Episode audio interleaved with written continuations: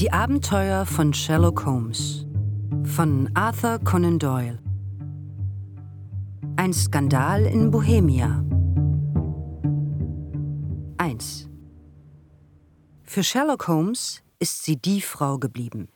Selten habe ich gehört, dass er sie unter irgendeiner anderen Bezeichnung erwähnte.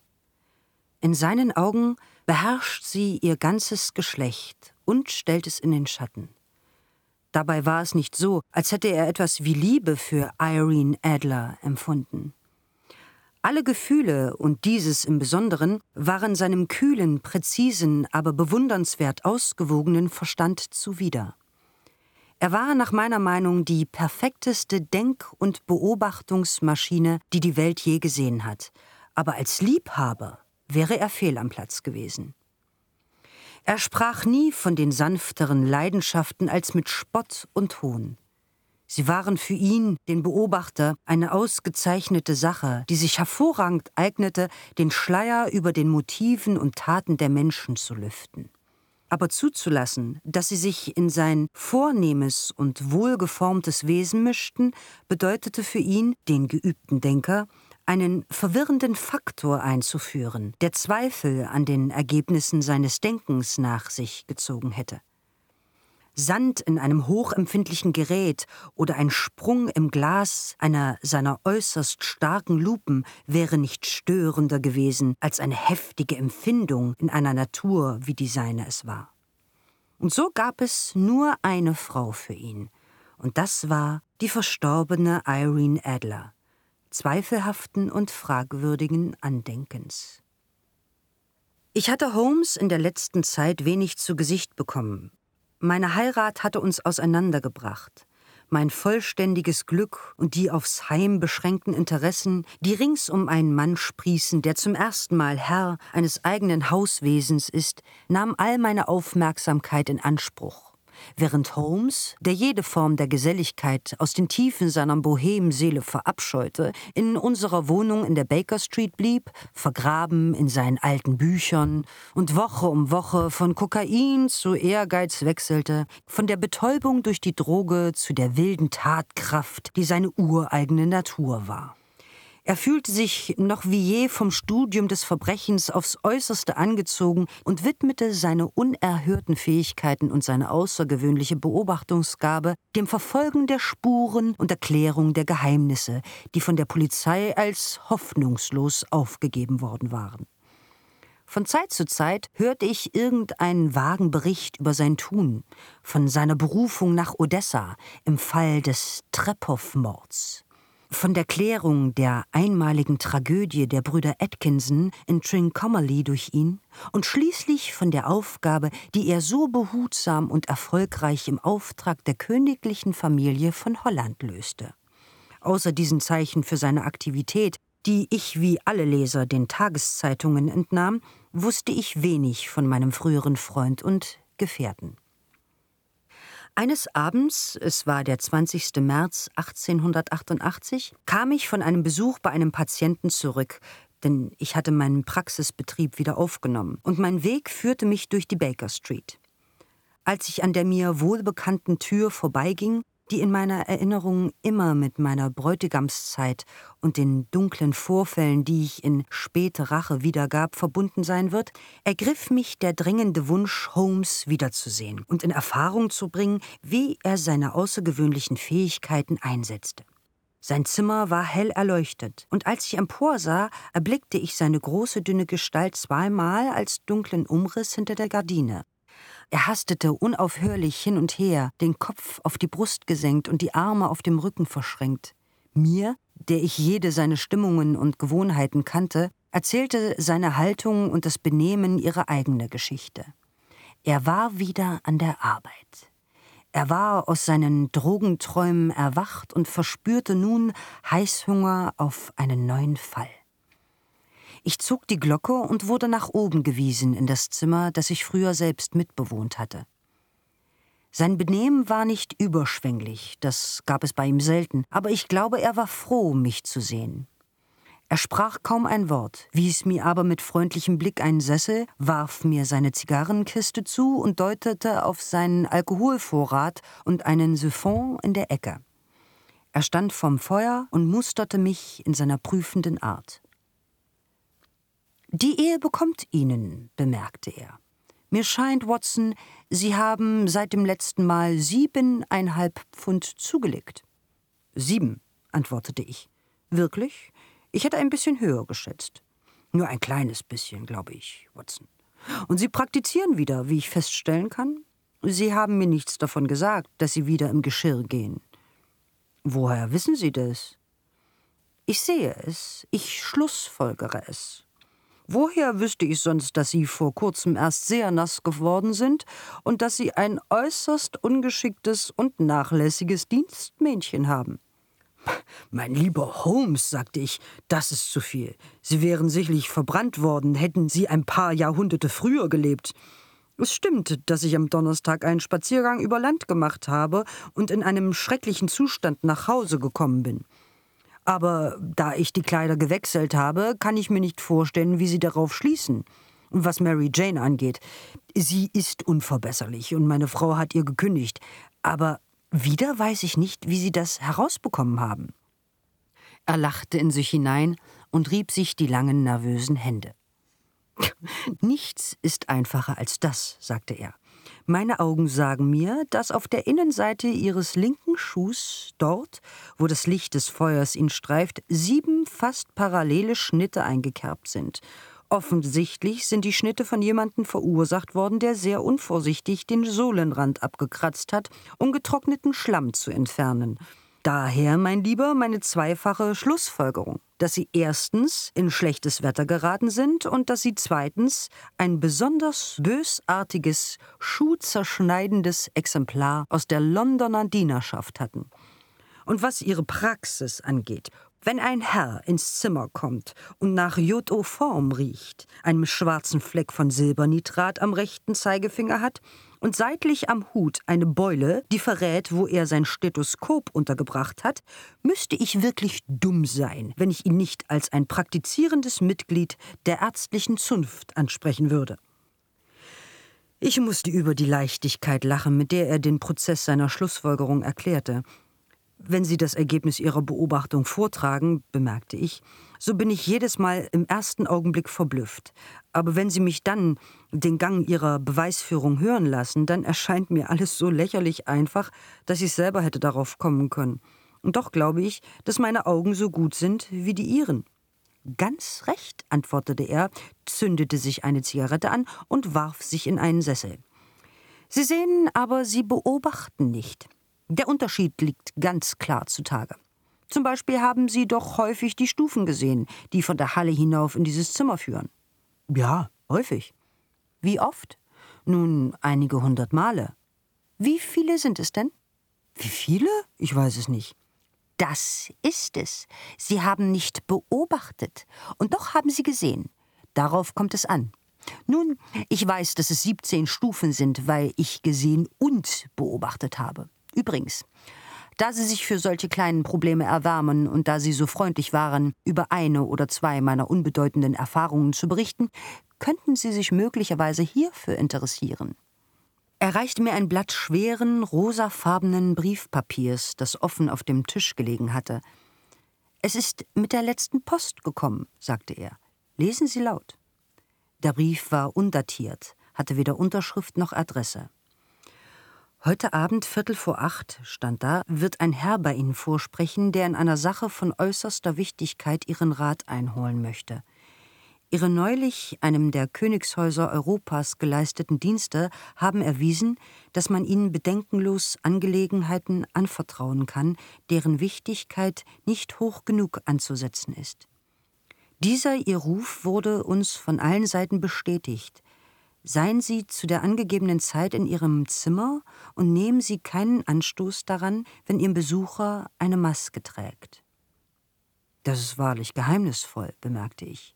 Was glauben Sie, mag das bedeuten? Ich habe noch keine Prämissen. Es ist ein schwerer Fehler, wenn man theoretisiert, ohne Prämissen zu haben. Unmerklich fängt man dann nämlich an, Tatsachen zurechtzubiegen, sie Theorien anzupassen, statt die Theorien nach Tatsachen zu bilden. Aber zum Brief. Was schließen Sie aus ihm? Sorgsam prüfte ich die Schrift und das Papier, auf dem sie stand. Der Mann, der das geschrieben hat, ist vermutlich wohlhabend, bemerkte ich, bestrebt das Vorgehen meines Freunds nachzuahmen. Papier der Art kann man nicht unter einer halben Krone je Bogen kaufen. Es ist eigentümlich stark und steif. Eigentümlich, ja, das ist das treffende Wort, sagte Holmes. Es ist ganz bestimmt kein englisches Papier. Halten Sie es gegen das Licht. Das tat ich und sah ein großes E mit einem kleinen G, ein P und ein großes G mit einem kleinen T in die Struktur des Papiers eingelassen. Was halten Sie davon?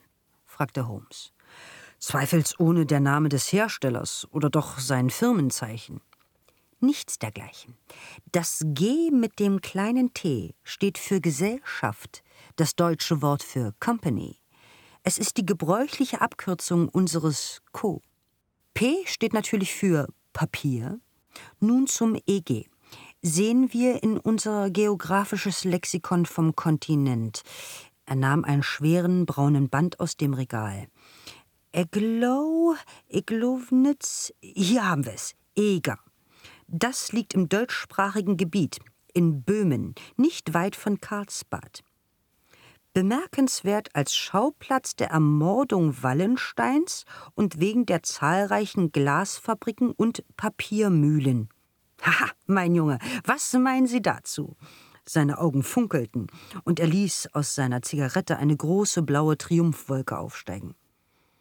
Das Papier ist in Bohemia hergestellt worden, sagte ich. Genau. Und der Mann, der den Brief dazu geschrieben hat, ist Deutscher. Ist Ihnen der eigentümliche Satzbau aufgefallen? Dieser Irrruf wurde uns von allen Seiten bestätigt. Oh, ein Franzose oder ein Russe kann das nicht geschrieben haben. Nur der Deutsche geht so unhöflich mit seinen Verben um. So bleibt lediglich übrig herauszufinden, was dieser Deutsche will, der auf böhmischem Papier schreibt und es vorzieht, eine Maske zu tragen, statt sein Gesicht zu zeigen. Und hier kommt er, wenn ich mich nicht irre, um alle unsere Zweifel zu zerstreuen. Während er noch sprach, war das harte Geräusch von Pferdehufen und ein Mahlen von Rädern gegen den Bordstein zu hören. Darauf folgte ein heftiger Zug an der Hausglocke. Holmes pfiff. Ein Gespann, wie es sich anhört, sagte er. Ja, fuhr er fort, nachdem er einen Blick aus dem Fenster geworfen hatte. Ein kleiner, netter Broham und zwei prächtige Pferde. Jedes 150 Guineas wert. Wenn schon nichts anderes, dann steckt Geld in der Geschichte, Watson. Ich glaube, ich gehe besser, Holmes. Aber nicht doch, Doktor. Bleiben Sie, wo Sie sind. Ohne meinen Boswell bin ich verloren. Und die Sache verspricht interessant zu werden. Es wäre ein Jammer, Sie zu verpassen. Aber Ihr Klient, kümmern Sie sich nicht um ihn. Möglicherweise brauche ich Ihre Hilfe und er vielleicht auch. Da kommt er schon. Setzen Sie sich in den Sessel dort und schenken Sie uns Ihre ganze Aufmerksamkeit. Ein langsamer, schwerer Schritt, den wir schon von der Treppe und vom Korridor gehört hatten, hielt unmittelbar vor der Tür. Es folgte lautes, herrisches Klopfen. Herein, sagte Holmes. Ein Mann, der kaum weniger als sechs Fuß und sechs Inches groß war und die Brust und die Gliedmaßen eines Herkules besaß, betrat das Zimmer. Seine Kleidung war prunkvoll, von einer Pracht, die man in England bereits für etwas ansieht, das schlechtem Geschmack sehr nahe kommt. Die Vorderteile und die Manschetten seiner zweireihigen Jacke waren breit mit Astrachanpelz besetzt, und der über die Schultern geworfene tiefblaue, mit flammendfarbener Seide gefütterte Umhang wurde am Hals mit einer Brosche zusammengehalten, die aus einem einzigen feurigen Beryl bestand. Stiefel, die bis zur halben Wade reichten und am oberen Rand mit dichtem braunem Pelz eingefasst waren, vervollständigten den Eindruck barbarischen Reichtums, den die ganze Erscheinung aufdrängte. Der Besucher trug in der Hand einen breitrandigen Hut und über dem oberen Teil des Gesichts bis auf die Backenknochen eine schwarze Maske, die er vermutlich soeben erst aufgesetzt hatte, denn er nestelte noch beim Eintreten an ihr herum. Dem unteren Teil des Gesichts nachzuschließen, schien er ein Mann von starkem Charakter, mit einer dicken, hängenden Lippe und einem langen, kräftigen Kinn, das eine Entschlossenheit andeutete, die an Eigensinn grenzte. Haben Sie meinen Brief erhalten? fragte er mit einer tiefen, rauen Stimme in stark ausgeprägtem deutschen Akzent. Ich habe Sie wissen lassen, dass ich Sie besuchen würde. Er sah zwischen Holmes und mir hin und her, unsicher, wen er ansprechen sollte. Bitte nehmen Sie Platz, sagte Holmes. Das ist mein Freund und Kollege Dr. Watson, der manchmal so freundlich ist, mir bei meinen Fällen zu helfen. Mit wem habe ich die Ehre? Sie können mich als Grafen von Kramm anreden, einen Adligen aus Bohemia. Ich halte diesen Herrn, Ihren Freund, für einen Mann von Ehre und Diskretion, dem ich in einer Angelegenheit von äußerster Wichtigkeit vertrauen kann. Anders würde ich es vorziehen, mit Ihnen allein zu tun zu haben. Ich erhob mich, um zu gehen, aber Holmes fasste mich am Handgelenk und schob mich in den Sessel zurück. Entweder mit beiden oder mit keinem, sagte er. Vor diesem Herrn können Sie alles äußern, was Sie mir sagen wollen. Der Graf zuckte die breiten Schultern. Dann muss ich damit beginnen, sagte er, Sie beide auf zwei Jahre zu absolutem Stillschweigen zu verpflichten. Nach Ablauf dieser Zeit wird die Angelegenheit unwichtig geworden sein. Für jetzt ist es nicht zu viel gesagt, wenn ich behaupte, sie hat ein solches Gewicht, dass sie Einfluss auf die europäische Geschichte nehmen könnte. Ich bin einverstanden, sagte Holmes. Ich auch. Sie werden die Maske entschuldigen, fuhr unser Besucher fort. Die erlauchte Person, die mich beauftragt hat, wünscht, dass Ihr Agent Ihnen unbekannt bleibt. Und ich kann Ihnen auch gleich gestehen, dass der Titel, unter dem ich mich vorgestellt habe, nicht der ist, den ich trage. Das habe ich erwartet, sagte Holmes trocken. Die Umstände sind sehr delikat und keine Vorsichtsmaßregel darf außer Acht gelassen werden, damit nicht womöglich ein unerhörter Skandal entsteht, der zu einer ernstlichen Kompromittierung einer der ersten Herrscherfamilien Europas führen könnte. Um es klar zu sagen, die Sache betrifft das berühmte Haus von Ormstein, der Erbkönige von Bohemia. Auch das habe ich erwartet, murmelte Holmes, ließ sich in seinen Sessel nieder und schloss die Augen. Unser Besucher blickte in offensichtlichem Erstaunen auf die schlaff dasitzende Gestalt des Mannes, der ihm zweifellos als der schärfste Denker und tatkräftigste Agent von ganz Europa beschrieben worden war. Holmes schlug die Augen wieder auf und sah seinen hünenhaften Klienten ungeduldig an. Wenn Eure Majestät sich herablassen würde, Ihren Fall vorzutragen, bemerkte er, wäre ich besser in der Lage, Rat zu erteilen. Der Mann sprang vom Stuhl und durchmaß das Zimmer in unkontrollierter Erregung. Dann, mit einer Geste der Verzweiflung, riss er sich die Maske vom Gesicht und warf sie zu Boden. Sie haben recht, rief er, ich bin der König. Warum sollte ich versuchen, es zu verbergen? Ja, warum eigentlich? murmelte Holmes. Eure Majestät hatte noch kein Wort gesprochen, als mir schon bewusst war, dass ich es mit Wilhelm Gottsreich Sigismund von Ormstein, Großherzog von Kassel-Fallstein und erblicher König von Bohemia zu tun habe. Aber Sie werden wohl verstehen, sagte unser seltsamer Besuch, setzte sich wieder und strich sich mit der Hand über die hohe weiße Stirn. Sie werden verstehen, dass ich nicht gewohnt bin, solche Geschäfte persönlich zu erledigen. Aber dieses ist so heikel, dass ich keinem Mittelsmann anvertrauen konnte, ohne mich in seine Macht zu begeben. Ich bin inkognito von Prag gekommen, um mich mit Ihnen zu beraten. Dann bitte beraten Sie sich, sagte Holmes und schloss wieder die Augen. Die Tatsachen sind kurz die. Vor ungefähr fünf Jahren, während einer längeren Reise nach Warschau, lernte ich die bekannte Abenteurerin Irene Adler kennen. Der Name wird Ihnen zweifellos etwas sagen. Bitte, Doktor, sehen Sie in meinem Verzeichnis nach, murmelte Holmes, ohne die Augen zu öffnen. Seit vielen Jahren besaß er ein umfangreiches Dokumentationssystem für alle Artikel, die Menschen und Dinge betrafen, so dass es schwierig war, einen Gegenstand oder eine Person zu nennen, über die er sich nicht sofort zu informieren vermochte. In diesem Fall fand ich das Gewünschte zwischen der Biografie eines Rabbi und der eines Stabsoffiziers, welcher eine Monographie über Tiefseefische geschrieben hatte. Mal sehen, sagte Holmes. Hm, hm, hm. Geboren in New Jersey 1858. Altistin. Hm. La Scala. Aha. Primadonna an der Kaiserlichen Oper zu Warschau. Ja. Von der Opernbühne zurückgezogen. Ha. Lebt in London. So, so. Eure Majestät haben sich also, wie ich verstehe, mit dieser jungen Person eingelassen, haben ihr einige kompromittierende Briefe geschrieben und sind nun begierig, diese Briefe zurückzubekommen. Genauso, aber wie gab es eine heimliche Heirat? Keine. Gesetzliche Papiere oder Urkunden? Keine. Dann verstehe ich Eure Majestät nicht. Wenn die junge Person die Briefe für Erpressungen oder ähnliches verwendet, wie sollte sie ihre Echtheit beweisen können? Aber es gibt da doch die Handschrift. Pah, pah, Fälschung. Und mein privates Briefpapier? Gestohlen. Und mein Siegel? Nachgemacht. Meine Fotografie? Gekauft. Wir sind beide auf der Fotografie. Oh, das ist sehr schlimm. Eure Majestät haben wirklich eine Unbedachtsamkeit begangen. Ich war von Sinn.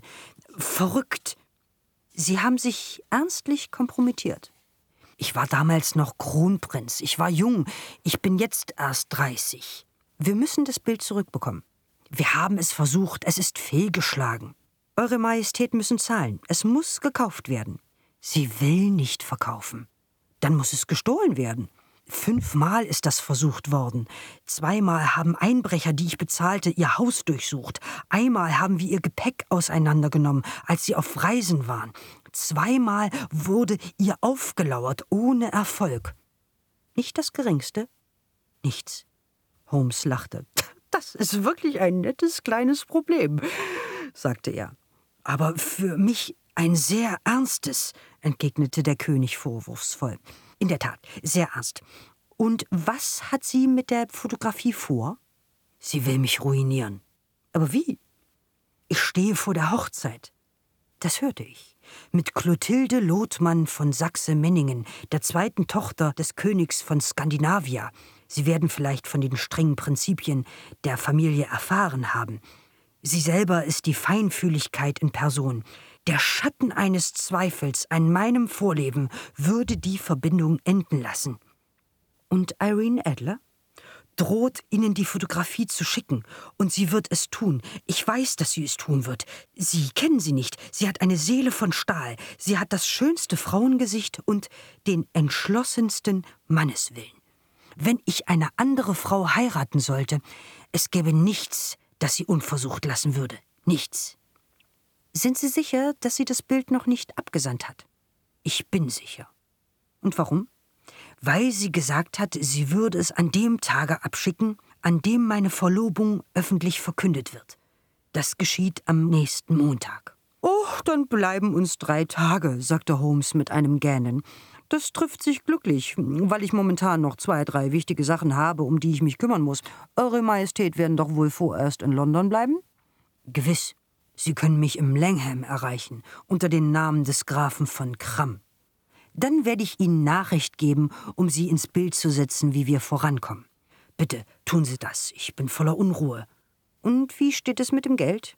Äh, Sie haben äh, carte blanche. Absolut. Ich würde eine Provinz meines Königreichs geben, um an die Fotografien heranzukommen. Und was ist mit den laufenden Ausgaben? Der König zog einen schweren Beutel aus Sämischleder unter dem Umhang hervor und legte ihn auf den Tisch. Hier sind 300 Pfund in Gold und 700 in Banknoten, sagte er. Holmes kritzelte eine Quittung auf ein Blatt seines Notizbuchs und gab sie ihm. Und die Adresse von Demoiselle? fragte er. Bryony Lodge, Serpentine Avenue, St. John's Wood. Holmes schrieb es auf. Noch eine Frage, sagte er. Hat die Fotografie Kabinettformat? Ja. Dann also gute Nacht, Eure Majestät. Ich bin sicher, dass wir bald einige gute Nachrichten für Sie haben werden. Und gute Nacht, Watson, fügte er hinzu, als die Räder des königlichen Brougham die Straße hinunterrollten. Wenn Sie so gut sein wollen, morgen Nachmittag um drei Uhr vorbeizukommen, würde ich mich gern über diese Kleinigkeit mit Ihnen unterhalten. 2. Punkt 3 Uhr war ich in der Baker Street, aber Holmes war noch nicht zu Hause. Die Wirtin teilte mir mit, dass er die Wohnung kurz nach acht Uhr morgens verlassen habe. Ich setzte mich ans Feuer in der festen Absicht, auf ihn zu warten, wie lange er auch ausbleiben mochte. Ich war an seinen Nachforschungen bereits höchst interessiert, denn obwohl dieser Fall sich nicht so düster ausnahm wie die beiden Verbrechen, über die ich an anderer Stelle bereits berichtete, besaß er auf seine Weise und durch die hohe Stellung des Klienten einen eigenen Charakter. Abgesehen aber von den Besonderheiten dieses Falls, in dem mein Freund gegenwärtig ermittelte, war es das meisterliche Erfassen einer Situation und die Strenge und Prägnanz seiner Schlüsse, was es mir zu einem Vergnügen machte, sein Arbeitssystem zu studieren und seinen lebendigen, einfühlsamen Methoden zu folgen, mit denen er die verzwicktesten Rätsel löste. Ich war an seinen beständigen Erfolg so gewöhnt, dass mir die Möglichkeit eines Misserfolgs überhaupt nicht in den Kopf kommen wollte. Es war kurz vor vier Uhr, als dann die Tür aufging und ein betrunken aussehender Stallknecht mit wirrem Haar und langen Koteletten geröteten Gesicht und schlampiger Kleidung ins Zimmer trat. Obwohl ich die erstaunlichen Verkleidungskünste meines Freundes kannte, musste ich dreimal hinschauen, ehe ich bestimmt wusste, dass er es war. Mit einem Kopfnicken verschwand er im Schlafzimmer, und fünf Minuten später kam er wie gewohnt in Tweedjacke ganz respektabel wieder zum Vorschein. Er steckte die Hände in die Tasche, streckte vorm Kamin die Beine aus und lachte einige Minuten lang aus vollem Herzen. Wirklich, rief er. Dann blieb ihm die Luft weg, und wieder lachte er, bis er hilflos und schlaff im Sessel lehnte. Was gibt's denn? Es ist zu komisch. Ich bin sicher, Sie erraten nicht, wie ich meinen Morgen zugebracht habe und was ich dabei erreichte. Ich kann es mir nicht vorstellen. Ich nehme an, dass Sie die Gewohnheiten und vielleicht das Haus von Miss Irene Adler studiert haben ganz recht. Aber was dann folgte, war ziemlich ungewöhnlich. Ich werde es Ihnen erzählen. Ich verließ das Haus nach 8 Uhr in der Maske eines stellungslosen Stallknechts. Unter Pferdepflegern herrscht ein wundervolles Einvernehmen und ein fester Zusammenhalt. Ist man einer von ihnen, bekommt man alles zu erfahren, was wichtig ist. Bryony Lodge hatte ich bald gefunden. Es ist ein Schmuckstück von Villa, zweistöckig, hat hinten heraus einen Garten, die Vorderfront liegt direkt an der Straße. An der Tür ein Schappschloss. Rechter Hand ein großer Salon, gut möbliert, hohe Fenster, die fast bis auf den Fußboden reichen und mit diesen albernen englischen Sicherungen versehen sind, die ein Kind öffnen könnte. An der Rückseite des Hauses gab es nichts Bemerkenswertes, außer dass man an das Korridorfenster vom Dach der Remise herankommt. Ich ging um das Haus herum und betrachtete es von allen Seiten. Dabei fiel mir aber nichts Interessantes mehr auf. Dann schlenderte ich die Straße hinunter und fand, wie ich erwartet hatte, dass in der Gasse, die längs der einen Gartenmauer verläuft, Stallungen liegen. Ich half den Stallknechten beim Striegeln der Pferde und erhielt zum Lohn zwei Pence, ein Glas halb und halb, für zwei Pfeifen Shack und über Miss Adler so viele Auskünfte, wie ich nur wünschen konnte, ganz zu schweigen von den Informationen über ein halbes Dutzend Leute in der Nachbarschaft, an denen ich nicht im mindesten Interesse gezeigt hatte, deren Lebensläufe ich mir aber dennoch anhören musste. Und was ist mit Irene Adler? fragte ich. Oh, sie hat allen Männern der Gegend den Kopf verdreht. Sie ist das Feinste, das auf diesem Planeten eine Haube trägt. So sagen alle Pferdeburschen von der Serpentine Avenue. Sie lebt ruhig, singt auf Konzerten, fährt jeden Tag um 5 Uhr aus und kehrt Punkt 7 Uhr zum Dinner zurück. Sonst geht sie selten fort, außer zum Singen. Hat nur einen männlichen Besucher, aber der kommt oft. Er ist dunkelhaarig, vornehm und sieht leidenschaftlich aus, versäumt an keinem Tag einmal vorzusprechen, kommt oft zweimal. Er ist ein gewisser Mr. Godfrey Norton vom Inner Temple.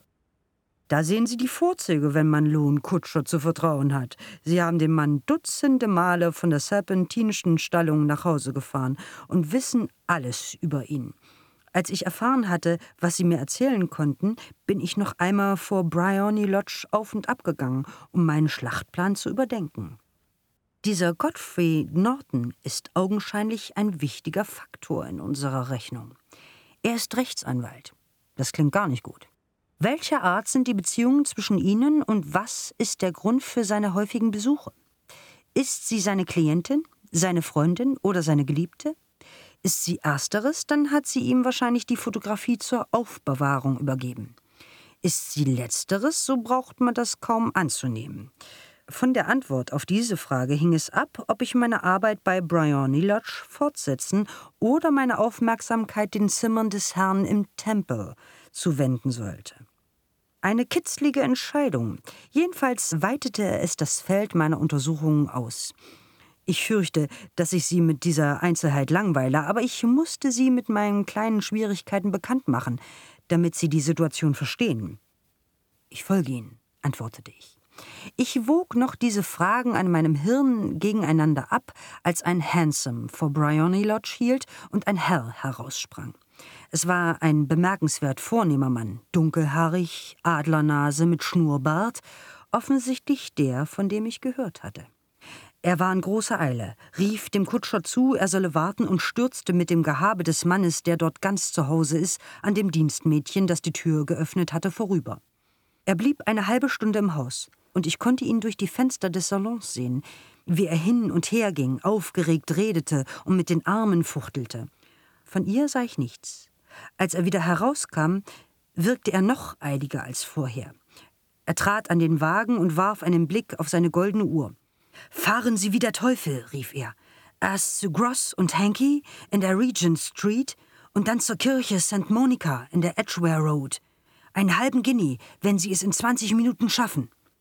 Der Wagen fuhr los, und ich fragte mich noch, ob es nicht besser sei, ihm zu folgen, als ein kleiner Landauer die Seitengasse heraufkam, der Kutscher in nur halb zugeknöpftem Mantel, mit verrutschter Krawatte und am Pferdegeschirr standen alle Schnallen offen. Er hatte noch nicht gehalten, da schoss die Dame aus der Tür und stieg ein. Ich konnte in diesem Moment nur einen Blick auf sie werfen, sah aber, dass sie eine reizvolle Frau ist, mit einem Gesicht, für das ein Mann schon sein Leben hingeben könnte. Zur Kirche Santa Monica, John, sagte sie. Einen halben Sovereign, wenn Sie in 20 Minuten da sind. Das war zugelungen. Ich hätte es nicht verpassen mögen, Watson.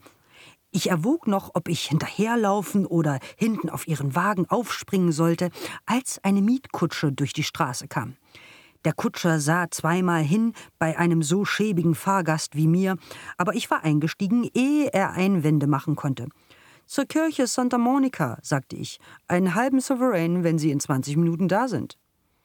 Es war fünf nach halb zwölf und ich hatte begriffen, was in der Luft lag. Mein Wägelchen fuhr schnell. Ich glaube, ich bin nie schneller kutschiert worden, aber die anderen waren vor mir da. Ihre Wagen mit den dampfenden Pferden standen schon vorm Hauptportal, als ich ankam. Ich bezahlte den Mann und lief in die Kirche. Dort war niemand außer den Zweien, denen ich gefolgt war, und einem Geistlichen im Ornat. Sie hatten einen Wortwechsel. Alle drei standen vorm Altar. Ich schlenderte durch das Seitenschiff wie ein Müßiggänger, der einen Sprung in die Kirche getan hat. Zu meiner Überraschung drehten sich die drei plötzlich nach mir um, und Godfrey Norton lief so schnell er konnte auf mich zu. Gott sei Dank, rief er, Sie kommen wie gerufen. Schnell, schnell. Was gibt's denn? fragte ich. Los, Mann, nur noch drei Minuten, sonst ist es nicht mehr gesetzlich. Halb schleppte er mich zum Altar, und ehe ich noch etwas begriffen hatte, murmelte ich Antworten, die mir ins Ohr geflüstert wurden, war Zeuge in einer mir fremden Angelegenheit und half Irene Adler, Jungfrau mit Godfrey Norton Junggeselle zu verbinden. Im Nu war alles vorüber, und links von mir bedankten sich der Herr, rechts die Dame, während der Geistliche in der Mitte mich anstrahlte. Es war die albernste Situation meines Lebens und der Gedanke daran hat mich eben noch einmal zum Lachen gebracht. Anscheinend war in ihrer Trauung etwas nicht legal und der Geistliche wollte sie partout nicht ohne einen Zeugen, welcher Art immer, verheiraten und mein glückliches Auftauchen hatte den Bräutigam davor bewahrt, die Straße auf der Suche nach einem Trauzeugen zu durchstreifen. Die Braut gab mir ein Souverän und ich habe die Absicht, ihn als Souvenir an der Uhrkette zu tragen. Das ist, das ist eine unerwartete Wendung, sagte ich. Und was geschah dann? Nun, ich fand meine Pläne ernstlich bedroht. Es sah aus, als wollte das Paar gleich danach verreisen, und so schien mir, prompte und energische Maßnahmen von meiner Seite notwendig. Aber an der Kirchentür trennten sie sich. Er fuhr zurück zum Tempel und sie zu ihrem Haus. Ich werde in den Park kommen, wie gewöhnlich um fünf, sagte sie, als sie sich von ihm trennte. Mehr hörte ich nicht. Sie fuhren in verschiedenen Richtungen davon, und ich ging, meine eigenen Vorkehrungen zu treffen. Die sind ein bisschen kaltes Rindfleisch und ein Glas Bier, antwortete er und läutete. Ich bin zu beschäftigt gewesen, um ans Essen zu denken, und ich werde heute Abend noch mehr tun müssen. Übrigens, Doktor, brauche ich Ihre Mitarbeit. Es wird mir ein Vergnügen sein. Es macht Ihnen nichts aus, das Gesetz zu brechen? Nicht im mindesten. Oder Gefahr zu laufen, verhaftet zu werden? Nicht, wenn es um eine gute Sache geht. Oh, die Sache ist hervorragend. Dann bin ich Ihr Mann. Ich war sicher, dass ich mich auf Sie verlassen kann. Aber was soll ich tun? Wenn Mrs. Turner das Tablett gebracht hat, werde ich es Ihnen erklären.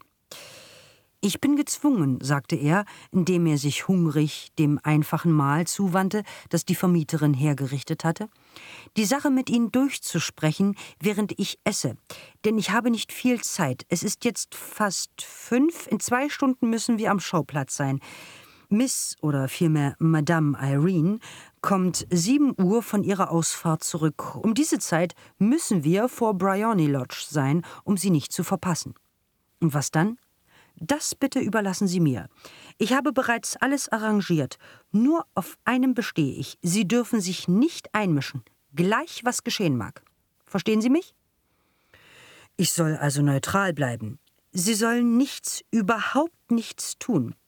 Voraussichtlich wird es einige kleine Unannehmlichkeiten geben. Mischen Sie sich nicht ein. Es wird darauf hinauslaufen, dass man mich ins Haus bringt.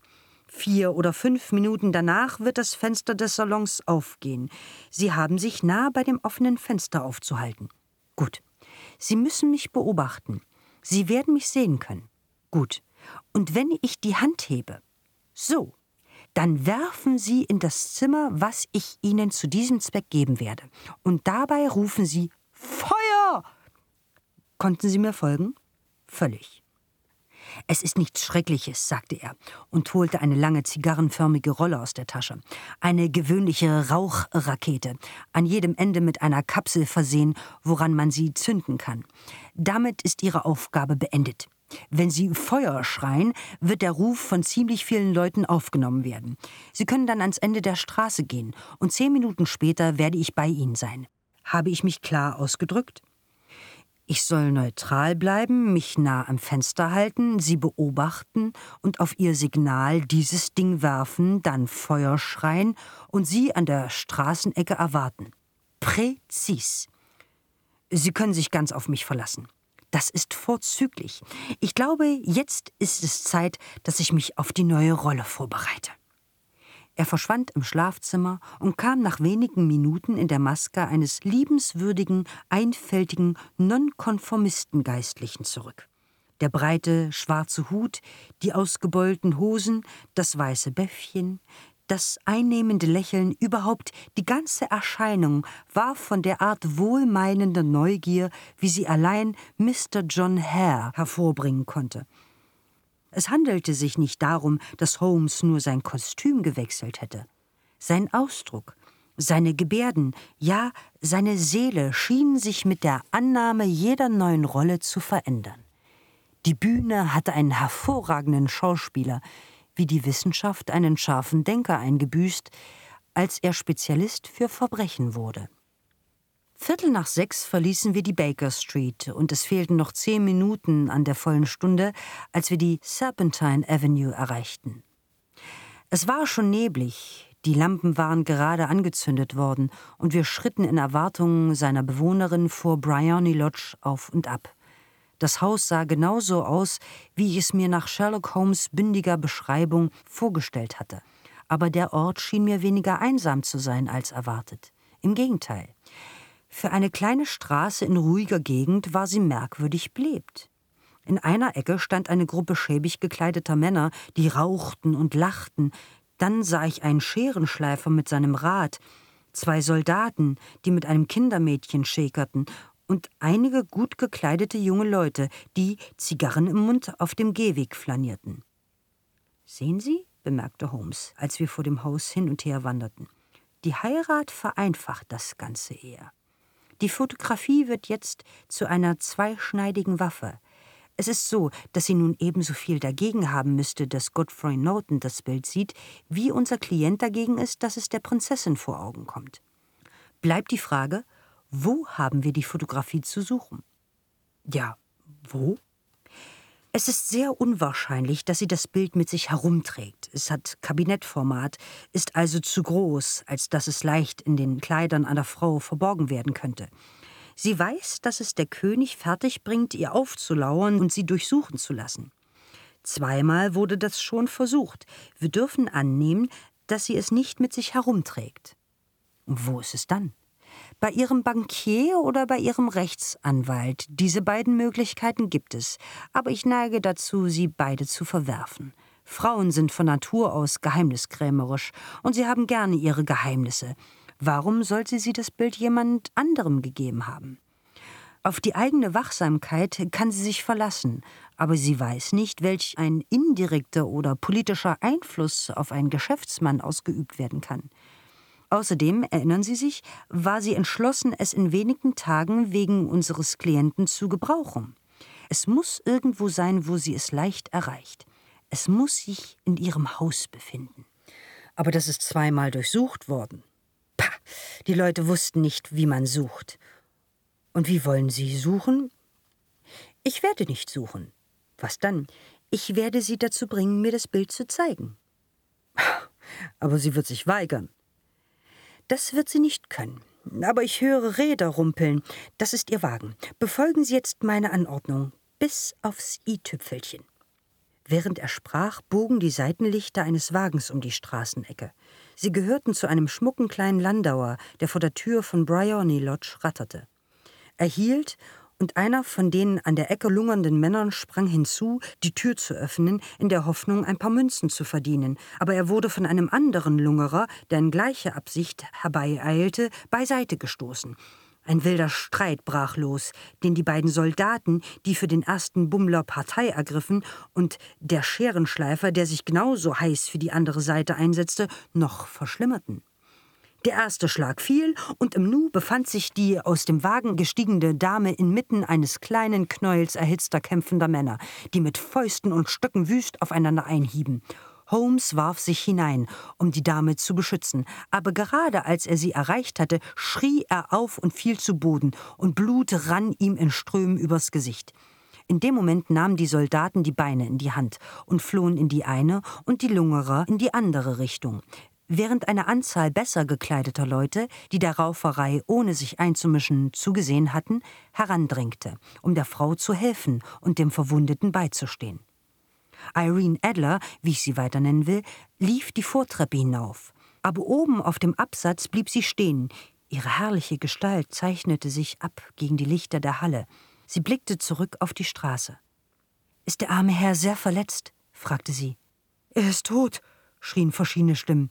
Nein, nein, rief einer, er ist noch am Leben. Es ist noch Leben in ihm, aber er wird sterben, ehe er das Hospital erreicht. Er ist ein tapferer Mann, sagte eine Frau. Wenn er nicht gewesen wäre, hätten sie die Tasche und die Uhr der Dame erbeutet. Das war eine Bande und brutal noch dazu. Ah, jetzt atmet er. Er kann nicht auf der Straße liegen. Dürfen wir ihn hier reinbringen, Madame? Gewiss. Tragen Sie ihn in den Salon. Da steht eine bequeme Couch. Bitte, hier hinein. Langsam und feierlich wurde Holmes ins Haus getragen und in das große Zimmer gelegt.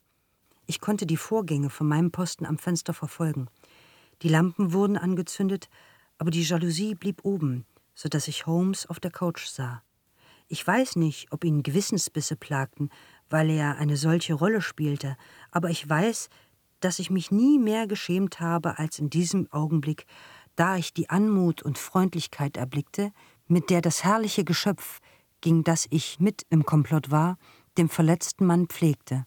Und doch wäre es schwärzester Verrat an Holmes gewesen, hätte ich mich jetzt aus der Rolle gestohlen, die er mir anvertraut hatte.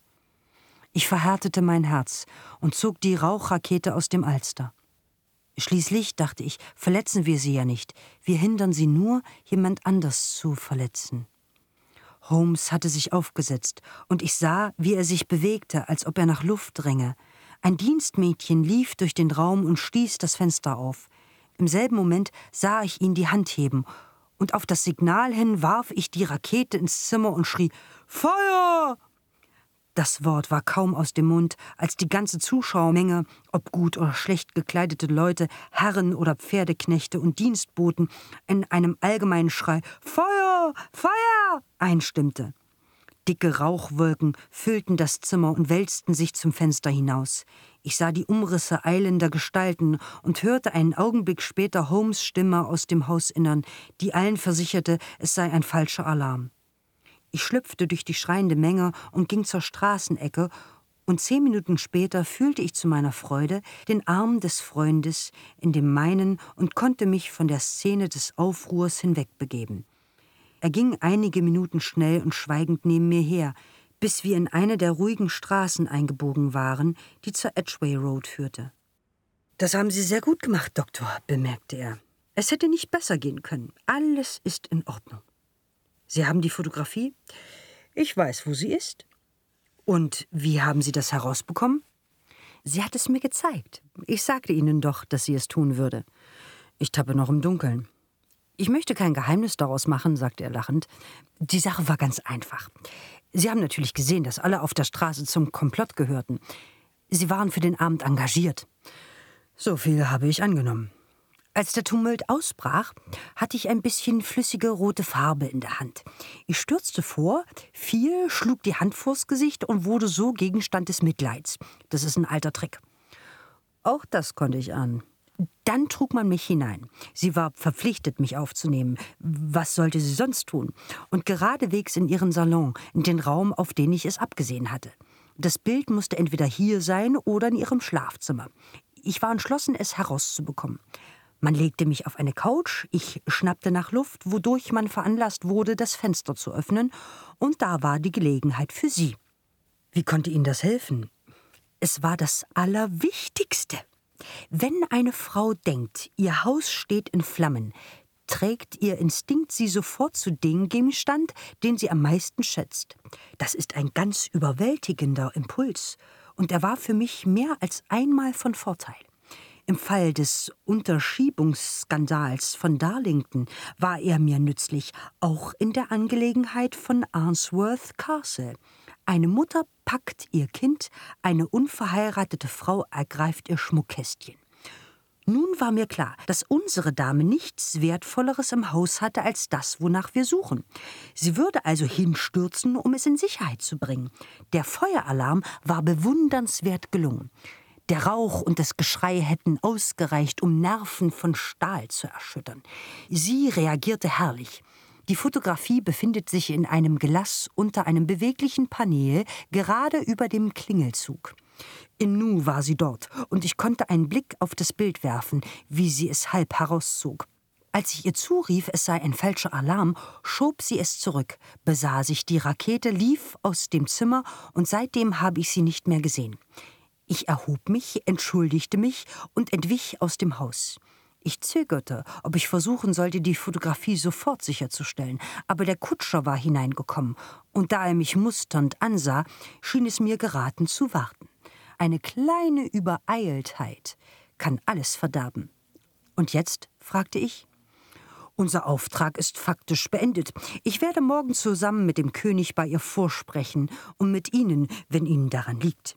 Man wird uns in den Salon führen, damit wir dort auf die Dame warten. Aber es ist wahrscheinlich, dass sie, wenn sie kommt, weder uns noch die Fotografie vorfinden wird. Es könnte eine Genugtuung für seine Majestät sein, das Bild persönlich wieder zu erlangen. Und wann werden wir vorsprechen? Um acht Uhr morgens. Sie wird noch nicht auf sein, sodass wir freie Bahn haben. Wir müssen uns auch deshalb beeilen, weil die Heirat vielleicht ihr Leben und ihre Gewohnheiten verändert hat. Jetzt muss ich ohne Verzögerung dem König telegrafieren. Wir waren in der Baker Street angekommen und standen vor der Haustür. Holmes suchte noch in seinen Taschen nach dem Schlüssel, als jemand vorüberkam und sagte Gute Nacht, Mr. Sherlock Holmes. Zu dieser Zeit waren verschiedene Leute auf der Straße, aber der Gruß schien von einem schlanken jungen Mann gekommen zu sein, der einen Alster trug und schnell weitergegangen war. Ich habe die Stimme schon einmal gehört, sagte Holmes und starrte die schlecht beleuchtete Straße hinunter. Ich frage mich, wer das verflixt noch mal gewesen sein kann. 3. In dieser Nacht schlief ich in der Baker Street und wir saßen noch bei Toast und Kaffee, als der König von Bohemia ins Zimmer stürzte. Sie haben das Bild wirklich? rief er, packte Sherlock Holmes an den Schultern und sah ihm erwartungsvoll ins Gesicht. Noch nicht ganz, aber Sie haben Hoffnung. Ich habe Hoffnung. Dann kommen Sie, ich vergehe vor Ungeduld. Wir brauchen eine Droschke. Nein, mein Brougham wartet. Das vereinfacht die Sache. Wir gingen hinunter und fuhren noch einmal nach Bryony Lodge. Irene Adler ist verheiratet, bemerkte Holmes. Verheiratet? Seit wann? Seit gestern. Aber mit wem? Mit einem englischen Rechtsanwalt namens Norton. Und aber aber sie kann ihn doch nicht lieben. Ich hoffe doch, dass sie ihn liebt. Warum hoffen Sie das? Weil es Eurer Majestät alle Furcht vor zukünftiger Belästigung nehmen würde. Wenn die Dame ihren Gatten liebt, liebt sie Eure Majestät nicht, und dann gäbe es keinen Grund, aus dem sie sich in Eurer Majestät Pläne einmischen sollte. Das ist wahr. Und doch, ja wirklich, ich wünschte, sie wäre mir ebenbürtig. Was für eine Königin hätte sie abgegeben. Er verfiel in ein schwermütiges Schweigen, das er beibehielt, bis wir in der Serpentine Avenue vorfuhren. Die Tür von Bryony Lodge war offen und eine ältere Frau stand auf den Stufen. Sie beobachtete uns mit hämischen Blicken, als wir aus dem Brougham ausstiegen. Mr. Sherlock Holmes? fragte sie. Ich bin Mr. Holmes, antwortete mein Gefährte und sah sie fragend und ziemlich erstaunt an. Tatsächlich. Meine Herrin hat mir gesagt, dass Sie wahrscheinlich kommen würden. Sie ist heute Morgen mit ihrem Gatten nach dem Kontinent abgereist, mit dem Zug 5.15 Uhr von Charing Cross. Was?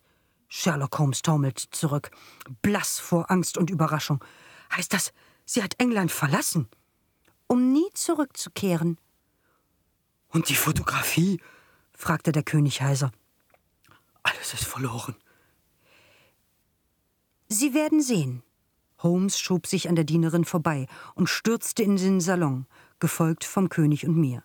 Die Möbel waren in wüster Unordnung, die Regale leer, die Schubladen standen offen, als ob die Dame sie vor ihrer Flucht in aller Eile geplündert hätte. Holmes schoss auf den Klingelzug zu, schob eine kleine Klappe auf, steckte die Hand in eine Höhlung und zog eine Fotografie und einen Brief hervor. Das Bild zeigte Irene Adler im Abendkleid. Auf dem Brief stand an Mr. Sherlock Holmes, persönlich auszuhändigen. Mein Freund riss den Brief auf und wir drei lasen ihn. Er trug das Datum von 12 Uhr der vergangenen Nacht und hatte folgenden Wortlaut. Mein lieber Mr. Sherlock Holmes, das haben Sie wirklich sehr gut gemacht. Sie haben mich völlig überzeugt. Bis nach dem Feueralarm hegte ich keinen Verdacht. Aber dann, als ich dahinter gekommen war, wie ich mich getäuscht hatte, begann ich nachzudenken. Man hatte mich vor Monaten schon vor ihnen gewarnt.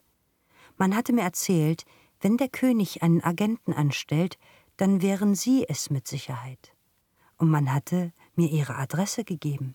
Und dennoch haben Sie mich dazu gebracht zu entdecken, was Sie wissen wollten. Sogar noch nachdem ich Verdacht geschöpft hatte, war es mir kaum möglich, von einem so liebenswürdigen alten Geistlichen Schlechtes zu denken. Aber, wie Sie wissen, habe auch ich eine Schauspielausbildung genossen. Männliche Verkleidung bedeutet für mich nichts Neues. Ich habe mich oft der Freiheit, die sie verleiht, bedient. Ich beauftragte John, den Kutscher, sie zu beobachten, lief die Treppe hinauf, warf mich in meinen, wie ich es nenne, Straßenanzug und kam zurück, als sie gerade wegging. Nun, nun, ich bin ihnen bis zu ihrer Haustür gefolgt und wusste nun sicher, dass ich wirklich Gegenstand des Interesses des berühmten Sherlock Holmes war. Dann wünschte ich ihnen ziemlich unvorsichtig eine gute Nacht und ging weiter zum Tempel, um meinen Gatten zu treffen. Wir beide fanden, die beste Lösung sei Flucht, da wir ja von einem so schrecklichen Gegenspieler verfolgt werden. Darum finden Sie das Nest leer, wenn Sie morgen vorsprechen. Was die Fotografie angeht, so mag Ihr Klient ruhig schlafen. Ich liebe einen besseren Mann als ihn und werde geliebt. Der König mag tun, was er will, ohne daran von jemandem, dem er grausam Unrecht getan hat, gehindert zu werden. Ich behalte das Bild nur, um mich zu sichern und eine Waffe zu haben, die mich immer schützen wird vor allen Schritten, die er in Zukunft unternehmen mag. Ich hinterlasse eine Fotografie, an deren Besitz ihm vielleicht liegt, und verbleibe, lieber Mr. Sherlock Holmes, aufrichtig Ihre Irene Norton, Nee Adler. Was für eine Frau! Oh, was für eine Frau! rief der König von Bohemia, nachdem wir drei alle Epistel gelesen hatten. Habe ich Ihnen nicht erzählt, wie rasch und energisch sie ist, würde sie nicht eine bewundernswürdige Königin abgegeben haben. Ist es nicht ein Jammer, dass sie nicht meines Ranges ist? Nach dem, was ich von der Dame erlebt habe, scheint sie wirklich von einem ganz anderen Rang als Eure Majestät zu sein, sagte Sherlock Holmes kühl. Es tut mir leid, dass ich die Sache Eurer Majestät nicht zu einem erfolgreicheren Schluss habe bringen können. Im Gegenteil, mein lieber Herr, rief der König. Es hätte nicht erfolgreicher ausgehen können. Ich weiß, dass Ihr Wort unerschütterlich ist. Die Fotografie ist jetzt so sicher, als wäre sie im Feuer. Ich bin froh, Eure Majestät zu reden zu hören. Ich stehe zutiefst in Ihrer Schuld. Bitte, sagen Sie mir, auf welche Weise ich Sie belohnen kann. Dieser Ring, er zog einen Schlangenring mit einem Smaragd vom Finger und hielt ihn auf der ausgestreckten Hand hin. Eure Majestät besitzen etwas, das ich sogar noch höher schätze, sagte Holmes. Sie brauchen es nur zu nennen. Diese Fotografie. Der König starrte ihn höchst erstaunt an. Irenes Fotografie, rief er. Gewiss, wenn Sie sie wünschen, ich danke Eure Majestät. Dann gibt es in der Sache wohl nichts mehr zu tun. Ich habe die Ehre, Ihnen einen sehr schönen guten Morgen zu wünschen. Er verbeugte sich und wandte sich um, ohne die Hand zu beachten, die der König ihm hinstreckte, und machte sich in meiner Begleitung auf dem Weg zu seiner Wohnung. So also war das als ein großer Skandal das Königreich Bohemia bedrohte und die besten Pläne des Mr. Sherlock Holmes durch den Scharfsinn einer Frau vereitelt wurden. Er hatte sich immer über die Schleue der Frauen lustig gemacht, aber seitdem habe ich dergleichen nicht mehr von ihm gehört. Und wenn er Irene Adler erwähnt oder sich auf ihre Fotografie bezieht, dann geschieht es stets unter dem ehrenvollen Titel Die Frau.